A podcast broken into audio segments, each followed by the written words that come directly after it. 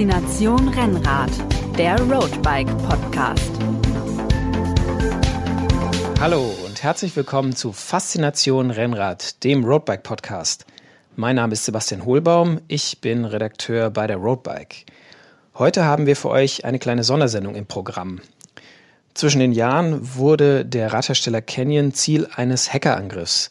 Dabei wurde für einige Tage die komplette Firma lahmgelegt. Nichts ging mehr. Die Datenbanken mit Bestellungen und Lagerbeständen waren nicht mehr zu erreichen. Ja, und selbst das Telefonieren war nicht mehr möglich. Was ist da genau passiert? Wurden da Daten gestohlen und sind Kundendaten betroffen? Und äh, ja, wie sieht's mit meiner Radbestellung jetzt aus? Muss ich da länger warten?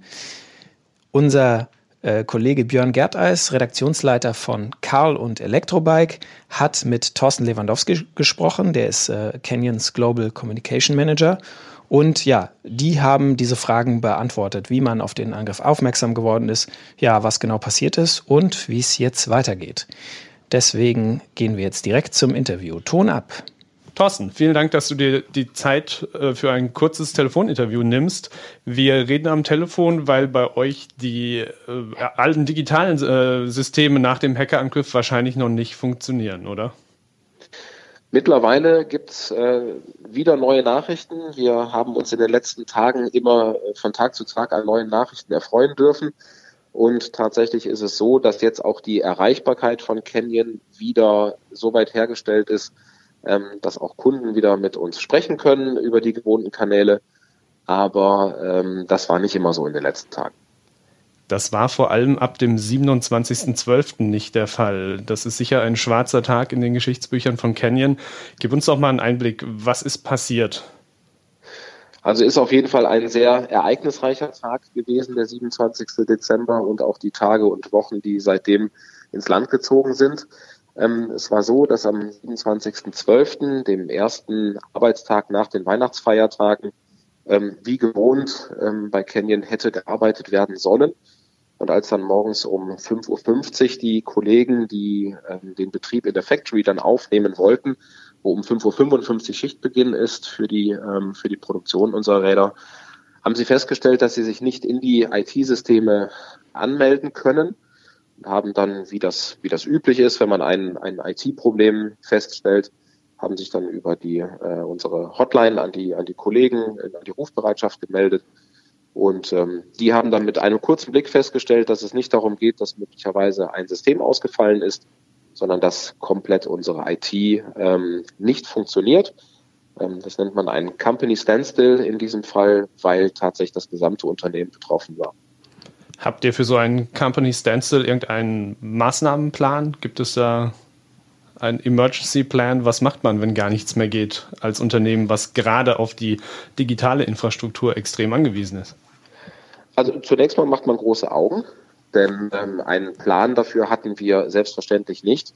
Ähm, man kann sich das so vorstellen, dass das für eigentlich jedes Unternehmen, digital oder analog, der GAU ist, wenn tatsächlich kein System mehr funktioniert, wenn man keine E-Mails schreiben kann, wenn eine Lagerlogistik nicht funktioniert, eine Produktionsstraße nicht funktioniert und eigentlich so ziemlich alles das nicht funktioniert, was in irgendeiner Form auf ein EDV-System zurückgreift.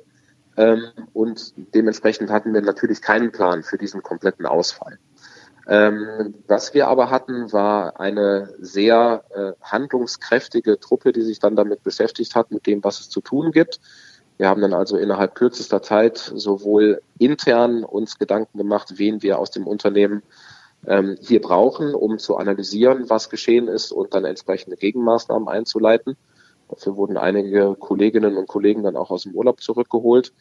Ähm, gleichzeitig haben wir ähm, externe Berater ähm, zu uns kommen lassen, Cybersecurity-Experten, die sich mit diesem Thema weitaus besser auskennen als wir und natürlich auch die obligatorische Meldungen an die zutreffenden oder äh, an die, an die zuständigen Behörden, ähm, sodass auch da von offizieller Seite direkt alles eingeleitet werden konnte, was zu tun war ab dem Moment. Und bei euch lief ab 5.50 Uhr quasi überhaupt gar nichts mehr. Wie hat man sich den Arbeitsalltag bei Canyon vorzustellen, wenn überhaupt gar nichts mehr funktioniert? Es gibt dann keinen Alltag. Das ist äh, die absolute Ausnahme von jeder Regel. Und von Alltag kann da nicht gesprochen werden.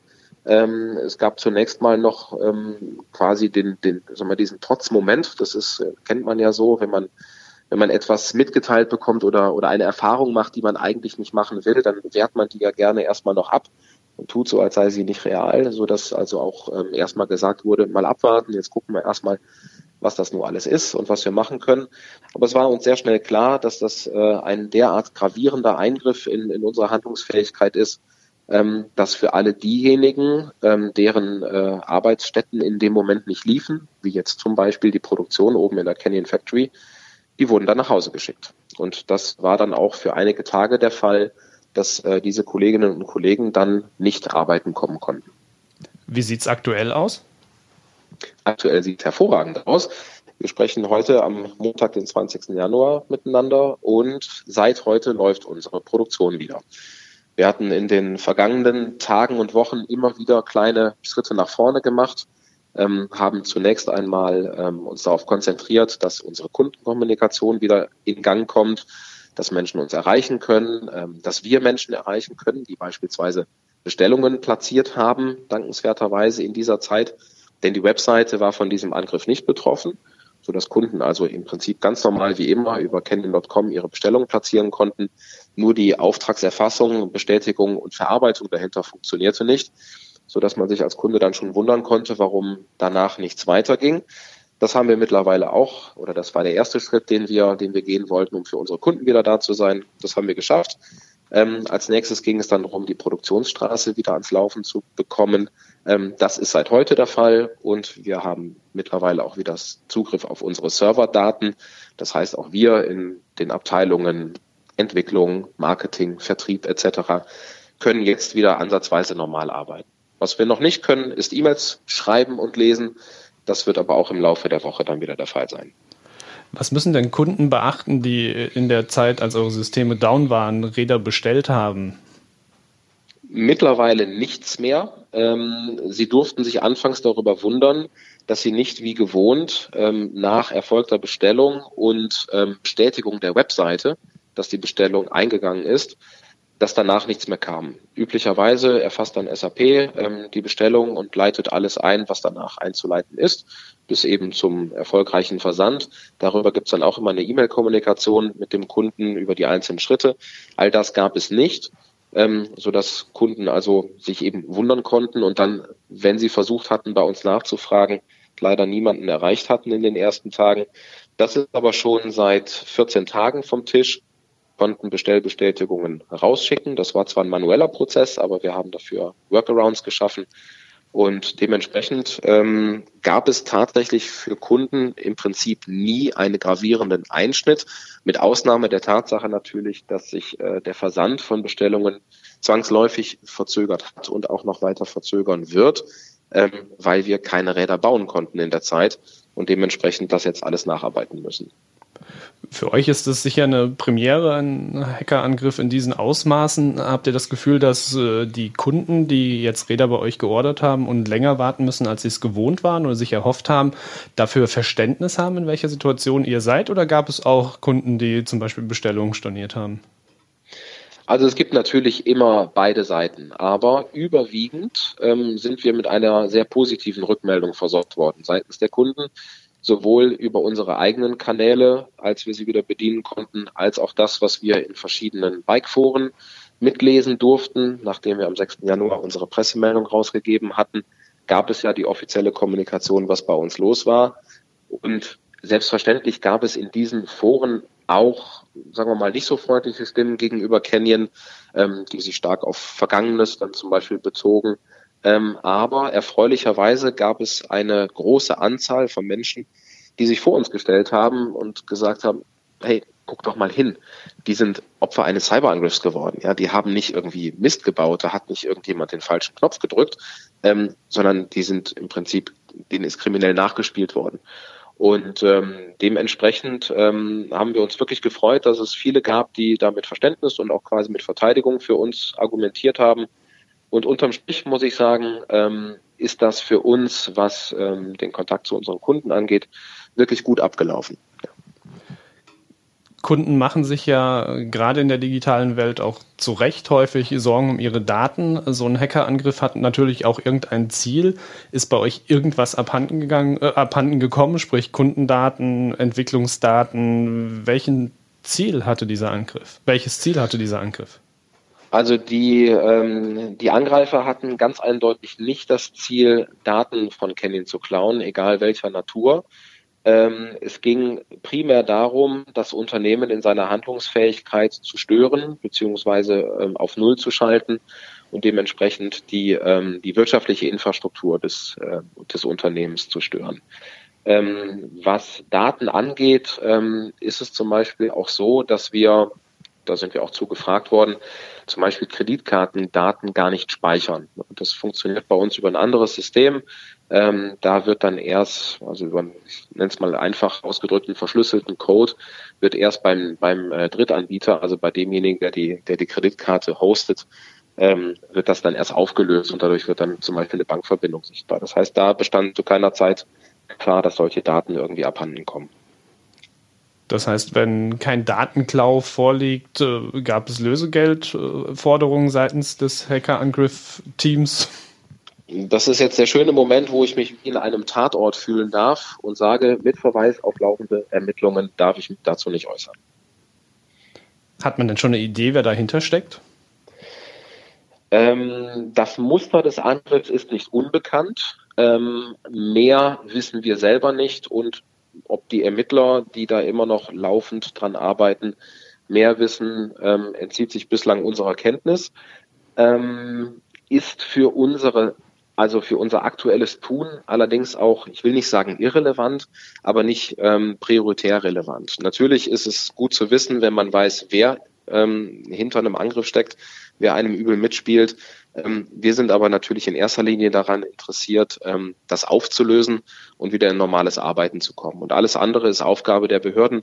Die Kriminalpolizei Koblenz arbeitet daran. Hier gibt es ein großes äh, Cyber, ähm, eine große Abteilung für Cyberkriminalität direkt hier bei uns um die Ecke, ähm, dankenswerterweise. Ähm, das Landeskriminalamt arbeitet mit einer Spezialeinheit daran mit. Und das ist deren Aufgabe, sich darum zu kümmern.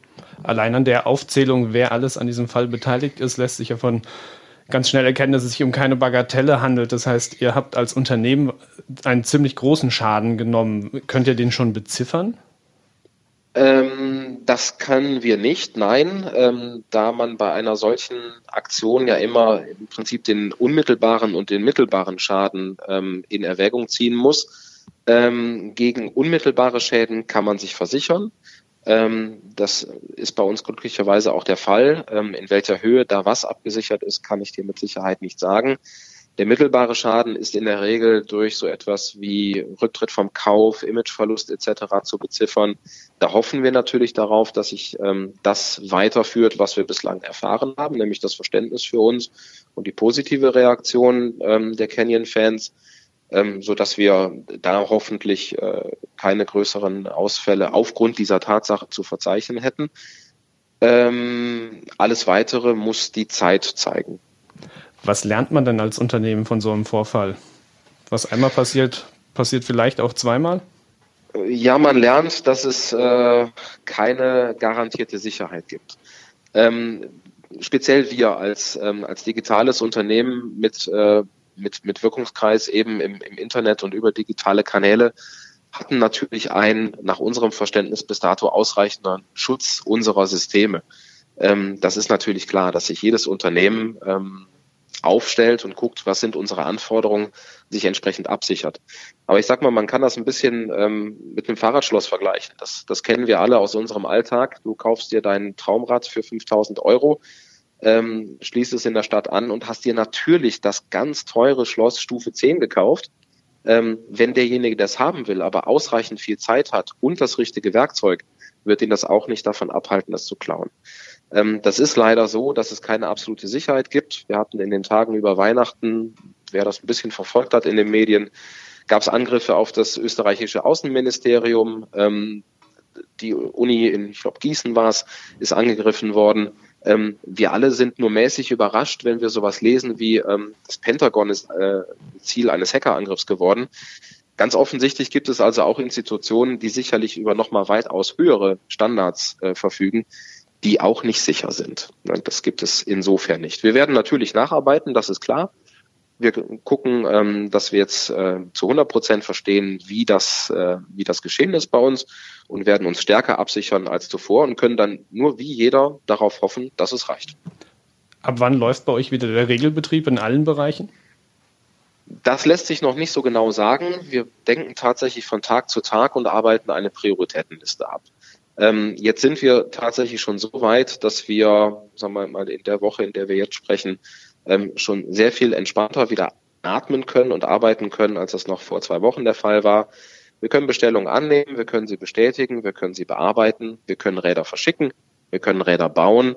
Ähm, das heißt, unser Kerngeschäft ist schon wieder gesichert. Ähm, die Tatsache, dass wir jetzt zum Beispiel noch nicht wieder über unsere ähm, regulären E-Mail-Adressen erreichbar sind, oder wir auch sonst noch hier zwischen den Abteilungen ein bisschen Kommunikationsprobleme haben.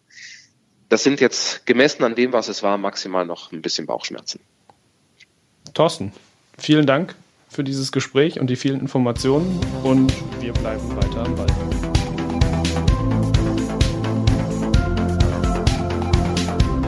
Faszination Rennrad, der Roadbike Podcast.